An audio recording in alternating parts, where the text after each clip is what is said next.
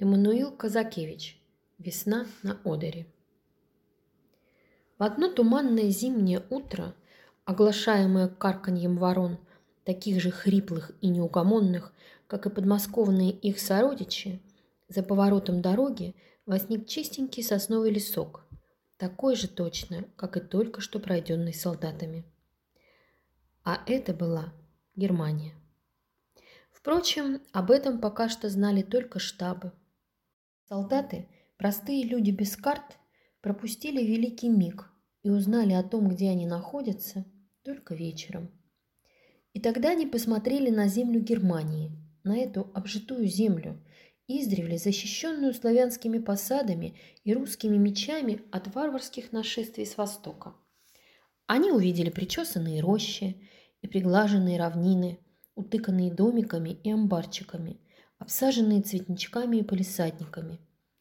Трудно было даже поверить, что с этой, на вид такой обыкновенной земли поднялось на весь мир моровое поветрие.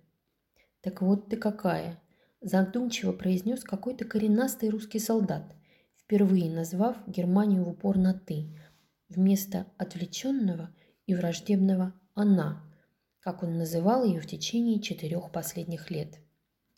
И солдаты, остановившись на дорогах, вздохнули. Торжествующий крик десяти тысяч ксенофонтовских греков при виде моря и ликующие возгласы колумбовых спутников при виде земли прозвучали в этом согласном вздохе сдержанных людей нашего времени, пришедших после страшных испытаний к своей цели. Однако надо было идти дальше – и колонны тронулись в путь. Войска шли по дороге непрерывным потоком. Пехота, грузовики, длинноствольные пушки и тупоносые гаубицы двигались на запад. Временами лавина останавливалась по вине какого-нибудь нерасторопного шофера, и раздавались негодующие крики. Правда, в этих столь обычных криках на забитой фронтовой дороге не чувствовалось раздражения и злости, какие были им свойственны раньше – все стали добрее друг к другу. Колонны снова трогались. Опять раздавались возгласы пехоты. «Принять вправо!» Регулировщики взмахивали флажками, и все оставалось бы очень привычным и изрядно надоевшим, если бы не эти слова, которые хмелем шумели во всех головах и светом светились во всех глазах.